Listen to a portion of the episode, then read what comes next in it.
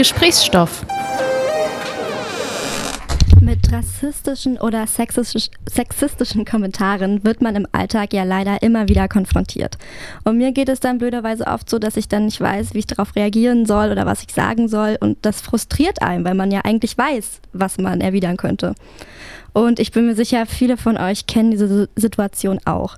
Und unsere Couch FM-Reporterin Janne hat was dagegen getan und war bei einem Argumentationstraining gegen rechts. Was das genau ist und was sie dabei gelernt hat, erzählt sie uns jetzt.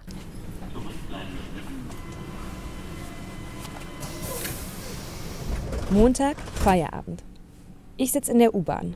Mir gegenüber sitzt eine asiatisch aussehende Frau, die eine ihrer Einkaufstüten auf den Sitz neben sich gelegt hat. Ein älterer Mann läuft vorbei und fängt plötzlich an, sich aufzuregen. Also ich muss schon sagen, ich habe das anders gelernt. In Deutschland macht man das auf jeden Fall anders und breitet sich hier nicht so aus und macht sich so viel Platz wie alle, also insgesamt alle Ausländer generell hier in Berlin, das macht nicht wirklich unerträglich. Also Der Mann lässt einen rassistischen Kommentar nach dem anderen fallen. Die anderen Fahrgäste schauen betreten zu Boden, manche flüstern miteinander, aber niemand sagt was. Ob Hasstirade in der U-Bahn, sexistische Kommentare im Seminar oder Rassismus von Opa am Essenstisch. Jeder von uns hat wohl schon einmal Situationen erlebt, in denen sich jemand menschenfeindlich äußert. Und dann weiß auch jeder von uns, wie schwer es sein kann, darauf die passende Antwort zu finden. Und genau deswegen bin ich heute hier. Heute wird die U-Bahn ersetzt durch einen Seminarraum in Neukölln. Die Sitzplätze sind Stühle und der pöbelnde Mann ist nicht irgendein alter Rassist, sondern unser Seminarleiter Samuel. Ich bin Samuel Siegner, bin vom Team Gegenargument.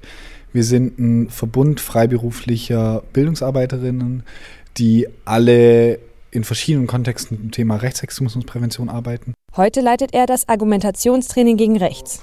Zusammen mit zwölf anderen TeilnehmerInnen soll ich hier lernen, mit Situationen wie der in der Bahn umzugehen. Dafür spielen wir sie durch und probieren Antworten aus. Zum Beispiel diese hier. Also Entschuldigung, wenn Sie mich so darum bitten würden, meine Tasche wegzunehmen, würde ich die auch nicht wegnehmen. Oder die hier. Also, wer findet das noch rassistisch? Die Übungen sind erhellend, aber auch ganz schön anstrengend und manchmal einfach frustrierend. Also wir haben halt gemerkt, dass so ein, so ein Mensch, der halt ganz viel rechten Müll labert, irgendwie auch richtig viel labern kann. Und irgendwie, wenn der, wenn der mir nicht zuhört und wenn der kein Interesse dafür hat, was ich sage, dann, dann bin ich da machtlos. Damit wir uns eben nicht mehr machtlos fühlen, bringt Samuel uns einige Gegenstrategien mit. Die Grundlage dabei? Mach dir bewusst, was dein Ziel ist. Wenn ich immer mit dem Ziel rumlaufe, dass ich alle von meiner Meinung überzeugen will, dann werde ich ganz oft auf die Nase fallen, dann wird es mir nicht gut gehen damit. Das heißt also Ziele stecken, die realistisch sind. Und dann überlegen, wie ich da am besten hinkomme. Prinzipiell können wir aus drei Optionen entscheiden.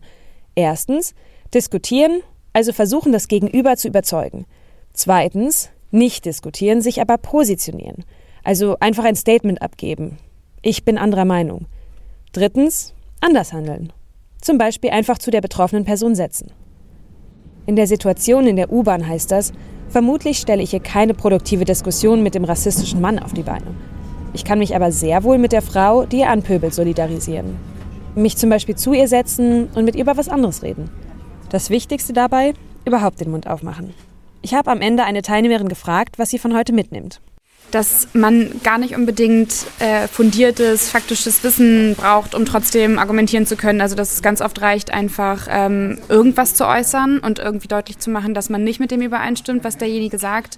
Ähm, und dann trotzdem eben in so ein Gespräch eintreten kann und nicht dann davor zurückscheuen muss, nur weil man eben nicht ähm, die Statistiken parat hat. Also, das nächste Mal nicht schweigen und dann den Rest des Tages darüber nachdenken, was man denn hätte sagen können, wenn man sich nur getraut hätte. Auf die nächste Möglichkeit, mein neues Wissen anzuwenden, muss ich aber hoffentlich noch lange warten. Das hoffen wir natürlich auch. Wer trotzdem vorbereitet sein will fürs nächste Mal, der kann mal auf der Seite der Naturfreunde Jugend Berlin nachschauen. Die Naturfreunde Jugend Berlin bieten immer mal wieder solche und ähnliche Events an. Also Naturfreunde Jugend Berlin. Couch FM. Dein Campus im Radio.